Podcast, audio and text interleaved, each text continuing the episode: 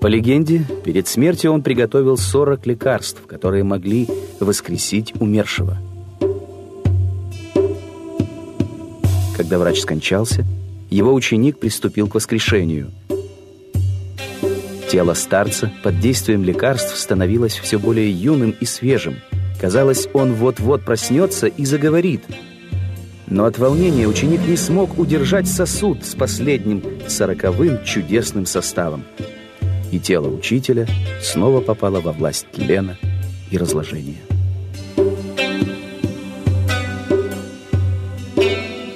Большую часть жизни он провел, скитаясь караванными путями. Он испытывал лишения и поднимался к вершине власти.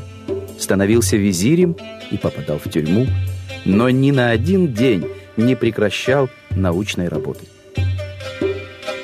Современники в Средней Азии звали его Абу Али Хусейн ибн Абдаллах ибн Али ибн Сина, а благодарные потомки в Европе – Авиценна –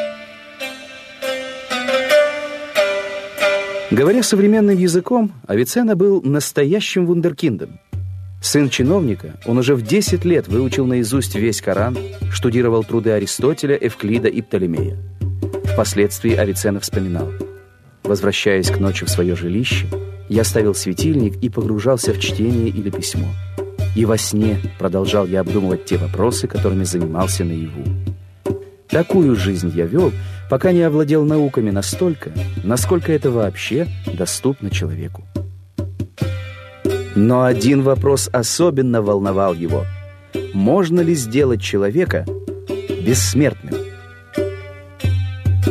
В 12 лет Авиценна приступил к изучению классических трудов врачей Древней Греции, Рима, Египта и Индии под руководством врача Масихи, убежденного последователя Гиппократа и Галена.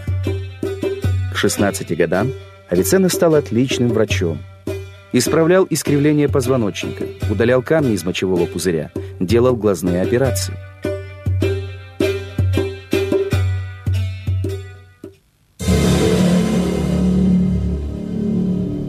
999 году Бухара была завоевана властителем соседнего государства. Авиценна и его учитель перебрались в Хорезм, но через несколько лет им снова пришлось бежать старый учитель нашел свою смерть в песках, а Виценна чудом остался жив. С тех пор, спасаясь от преследования вероломного султана Махмуда Газневи, Авиценна был вынужден жить под чужим именем. Случалось, научные работы он писал в седле во время долгих переездов. А когда его на четыре месяца заточили в тюрьму, ученый и там не прекращал работать. Всего за свою жизнь Авиценна создал более 400 трудов по астрономии, математике, геологии, философии, языкознанию и даже по теории музыки. По легенде, именно он изобрел распространенный в Средней Азии струнный смычковый инструмент гиджак. Но главным его трудом считается канон врачебной науки, медицинская энциклопедия – включившая в себя знания о здоровье и болезнях со времен античности, дополненные личными открытиями Авиценны. В точности анатомических описаний ученый превзошел самого Галена. Авиценна предположил, что болезни порождают невидимые существа, живущие в воде, воздухе и в земле.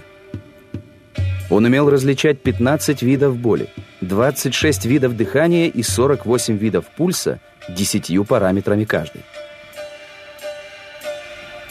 Однажды Авиценну позвали к сыну правителя Джурджана. Юноша лишился сна и отказывался от еды. Ни один врач не мог найти причину его болезни. Авиценна догадался, что юноша болен не телом, а душой, и что он страдает от несчастной любви. Врачеватель попросил называть все улицы города, а сам в это время прощупывал пульс больного – когда была названа улица, где жила его любимая, пульс заметно участился. Когда упомянули владельца заветного дома, больной впал в беспокойство, а, услышав имя его дочери, упал в обморок. Авиценна посоветовал правителю поскорее женить юношу. Открытый Авиценной принцип влияния эмоционального состояния – на физиологические параметры организма сегодня применяется в полиграфе, детекторе лжи. От праха черного и до небесных тел Я тайно разгадал мудрейших слов и дел. Коварство я избег, распутав все узлы. Лишь узел смерти я распутать не сумел. Постоянные переезды и преследования властей подорвали здоровье Авиценны. Он умер в дороге. Его имущество было разграблено, библиотека погибла. Через сто лет религиозные фанатики на главной площади Багдада сожгли его философские книги. Но канон врачебной науки стал универсальной медицинской энциклопедией во всех странах мира – а когда изобрели печатный станок, главный труд Авиценны стал второй после Библии книгой, изданной новым способом. В Средней Азии об Авиценне до сих пор слагают легенды и поют песни.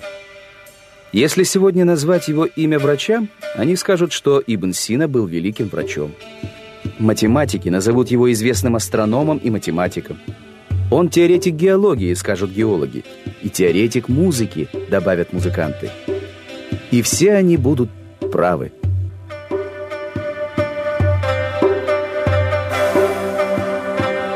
Аудиожурнал.